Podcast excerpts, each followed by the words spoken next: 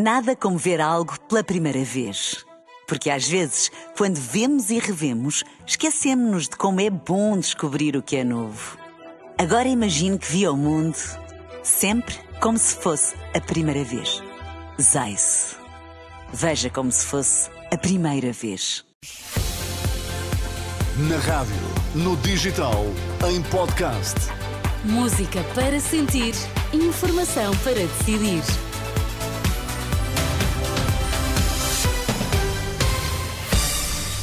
Notícias na Renascença. Para já, Miguel, quais são os títulos em destaque? Marcelo Rebelo de Sousa garante que o processo das gêmeas luso-brasileiras seguiu para São Bento sem o nome do seu filho Nuno Rebelo de Sousa.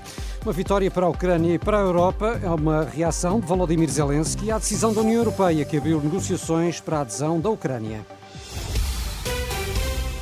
As notícias no T3 com Miguel Coelho. É uma nova declaração de Marcelo Rebelo de Sousa sobre o caso das gêmeas eh, luso-brasileiras. O Presidente da República garante que o processo seguiu para o gabinete do Primeiro-Ministro sem qualquer referência ao nome do seu filho, Nuno Rebelo de Sousa. O Presidente voltou a ser questionado sobre a polémica que tem marcado estas últimas semanas. Remeteu para o chefe da Casa Civil a conclusão, inicialmente anunciada, de que as gêmeas não teriam prioridade no tratamento em Portugal. A questão é muito simples: os cidadãos são todos iguais. Quem decidiu isso foi o chefe da Casa Civil. E que foi, como aliás o Primeiro-Ministro explicou muito bem, um tratamento igualitário a todos os portugueses. Mas não acha que tendo o apelido Rebelo de Sousa deixa de ser um cidadão normal por saberem que é seu filho, filho do Presidente da Exatamente República? Exatamente por isso é que não foi enviado com o apelido Rebelo de Sousa. E da parte do Dr. Nuno Rebelo de Sousa já não devia ter havido uma explicação, dado que tudo começou, toda esta confusão, a partir de um pedido dele? Ao Dr. Nuno Rebelo de Sousa, eu não sou o Dr. Nuno Rebelo de Sousa. E, não, e neste, neste momento delicado do país, não, não se estaria à espera que o Presidente da República não estivesse envolvido em tanta polémica? Em nenhuma polémica. O Presidente da República não tomou posição nenhuma, respeitou escrupulosamente quer a ética, quer o direito. A garantia de Marcelo Rebelo de Sousa em declarações aos jornalistas há pouco na Fundação de Serralves no Porto. Já eh, esta tarde o Presidente tinha esclarecido que a posição do chefe da Casa Civil da Presidência da República era contrária ao tratamento das bebés luso-brasileiras em Portugal concluindo que a posição da presidência seria então eh, negativa, eh, mas que apesar disso decidiu fazer como em relação a todos os outros processos e encaminhar o processo para o governo. No outro plano, Marcelo Rebelo de Sousa falou sobre António Costa para dizer que preferia que o primeiro-ministro se tivesse mantido no cargo. Era o doutor António Costa. Era o meu preferido ter ele ter ficado. Era o que eu teria preferido. Ele considera que a sua decisão foi errada? Não, a minha decisão não. A decisão do doutor António Costa. Foi a decisão Ele é que me comunicou que se ia embora. Não foi eu que lhe disse, olha, vá-se embora. Não, ele disse, olha, perante isto, em consciência, eu não posso ficar. E o Sr. Presidente fez alguma coisa para o dissuadir?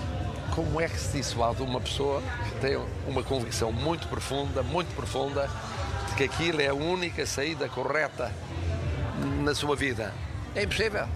Presidente da República considerou ainda que Costa seria um bom candidato a Belém e também à presidência do Conselho Europeu. Costa, que está a esta hora na Cimeira Europeia que decorre em Bruxelas e onde, apesar das objeções da Hungria, foi aprovada a abertura de negociações formais de adesão da Ucrânia e também da Moldova ao Clube dos 27. Na rede social X, Charles Michel, presidente do Conselho Europeu, escreve que é um sinal claro de esperança para estes países, também para o continente europeu. Vítor Orbán, presidente da Hungria, abandonou a sala na altura da votação, permitindo assim que a decisão tivesse sido tomada por unanimidade. Para Paulo Sandes, especialista em assuntos europeus, a abertura das negociações é uma vitória política para Kiev e pode uh, sair reforçada se Bruxelas aprovar um novo pacote de ajuda à Ucrânia. Apresenta um sinal claro e, naturalmente, significa que a Europa, pelo menos nos próximos meses, continuará a apoiar uh, o esforço de guerra da Ucrânia. Para a Ucrânia era quase decisivo, é quase decisivo, repito, pendente ainda da questão da decisão sobre o pacote financeiro, sobre o apoio financeiro, uh, de que a Ucrânia precisa muito, sobretudo por causa da suspensão das verbas, enfim, prometidas por, por Joe Biden, portanto, dos Estados Unidos dos 55 mil milhões, Paulo Santos, especialista em assuntos europeus, ouvido pelo jornalista Alexandre Abrantes Neves, o presidente da Ucrânia já reagiu dizendo que se trata de uma vitória para a Ucrânia e para toda a Europa. Numa mensagem na rede social X, Volodymyr Zelensky diz que a história é feita por aqueles que não desistem de lutar pela liberdade. Os 27 decidiram ainda conceder o estatuto de candidato à adesão à Geórgia. E Miguel, o Branco, Banco Central Europeu decidiu hoje manter as taxas de juro inalteradas, isto apesar da descida da, da inflação. Sim, o índice de preços nos países do euro já caiu para cerca de metade. No caso português, desceu em novembro para 1,5% em relação ao mesmo mês do ano anterior. Ainda assim, a presidente do BCE alertou que é preciso manter cautela. Nesta edição das sete, temos o economista João César das Neves, como é habitual à quinta-feira. Professor César das Neves, que receios terá o Banco Central Europeu que levam a que evite eh, falar em descidas das taxas de juro? Bem, a situação é ainda uma situação um bocadinho incerta, não é? A estratégia do Banco Central Europeu é a mesma do Banco Central Americano ou do Banco Central Inglês, que também mantiveram as suas taxas, ambos, aliás, acima da nossa taxa europeia, eh, porque as inflações têm vindo, de facto, a descer, mas a situação continua muito incerta. Há ainda muitos choques que podem vir a acontecer e, a envolvente internacional é muito ambígua e por isso é, é, é importante dizer que até, até, as coisas estarem fortemente solidificadas, não se vai baixar taxas. É bom não subir, portanto é sinal que a política está a funcionar que já a dose terá sido provavelmente razoável, mas não se pensa ainda em baixar taxas. Mas apesar de tudo, nos Estados Unidos, a Reserva Federal, portanto o Banco Central norte-americano, eh, eh, já deu indicações de que as taxas podem descer no próximo ano. Eh, a acontecer, esse cenário não pressiona o BCE a fazer o mesmo na Europa? Sim, é provável também que, que, que a Europa, mesmo não tendo dito que para o ano comecem a descer alguma coisa, é normal, não é? As taxas estão altas, a inflação está já a níveis bastante inferiores às taxas, portanto é normal que venha a descer. O facto do Banco Central Europeu não ter dito isso não quer dizer que não esteja a planear, eh, mas, mas, mas como eu digo, é preciso ainda ver a realização da evolução, portanto é preciso ver como é que vai criar, evoluir a inflação nos vários perturbações que podem vir a acontecer né, em vários preços, mas é, é, provável que para o ano deixam, isso é provável. E para além da inflação, até que ponto é que o Banco Central Europeu uh, poderá também uh, ter a preocupação centrada naquilo que é o desempenho da economia? Porque, como sabemos, a economia europeia ameaça entrar em recessão. Sim, a primeira função do Banco Central é manter a estabilidade da moeda. Portanto, a função dele é controlar a inflação. Uma vez controlada a inflação, ele tem que se preocupar com outros assuntos. Uh, e, de facto, uh, há um risco, é esse o medo de subir demais, portanto, se a, se a dose for demasiado forte, poderemos ter problemas graves uh, na produção, no desemprego, etc.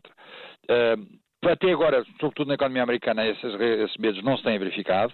A Europa tem uma situação um bocadinho mais frágil e, portanto, de facto, nós temos aqui um problema maior. Por isso também as taxas de juros da Europa são bastante inferiores às americanas. Uh, mas, mas, é exatamente por isso que não se vai agora começar a subir demasiado, por causa, porque há os riscos de, de, uma recessão, que era o que o Banco Central não quer ser acusado de ter gerado. É? Uh, mas se a inflação, por exemplo, teimosamente se começar a subir, aí é limpinho que vai subir as taxas e aí é limpinho que vamos ter uma recessão. Veremos o que irá trazer o próximo ano. Agradeço ao economista João César das Neves eh, pelo comentário nesta edição das sete. O cardeal Dom Tolentino Mendonça vai doar o valor do prémio Pessoa que hoje lhe foi atribuído, são 60 mil euros, que o prefeito do Dicastério para a Educação e Cultura decidiu entregar na totalidade a uma instituição de solidariedade. A Conferência Episcopal Portuguesa emitiu, entretanto, uma nota considerando que o prémio Pessoa constitui uma justa homenagem a Dom Tolentino Mendonça como pessoa, como cristão e como expoente da cultura contemporânea. No futebol já é conhecido o 11 inicial do Sporting, a partida contra contra os austríacos do Sturm Graz começa daqui a pouco uh, menos de uma hora. A equipa do Sporting uh, vai ser composta por Franco Israel, Ricardo Gaio, Coates, Luís Neto, Mateus Reis, Nuno Santos, Daniel Bragança e Ulmande, Francisco Trincão, Paulinho e Guioqueres. De relembrar, Renato, que uhum. o Sporting já tem o um acesso garantido aos 16 avos de final da Liga Europa. O jogo começa então às 8 com relato em rr.pt. Extraordinário, Filipe. O Sporting já está lá. Sim, estamos muito contentes. Eu, como Sportingista desta equipa, tenho que mostrar algum entusiasmo. Não, eu, como portuguesa, também estou entusiasmada entusiasmado. Boa, sim, sim. é isso Portanto, mesmo. vão ser três, não é? As equipas nacionais Exatamente. da Liga Europa. É sempre bom são, para nós. São sete e nove, praticamente. Está com a Renascença. As notícias sempre atualizadas em rr.pt. Tempo e trânsito já a seguir. Nada como ver algo pela primeira vez. Porque às vezes, quando vemos e revemos, esquecemos-nos de como é bom descobrir o que é novo. Agora imagine que viu o mundo sempre como se fosse a primeira vez. Zais. Veja como se fosse a primeira vez.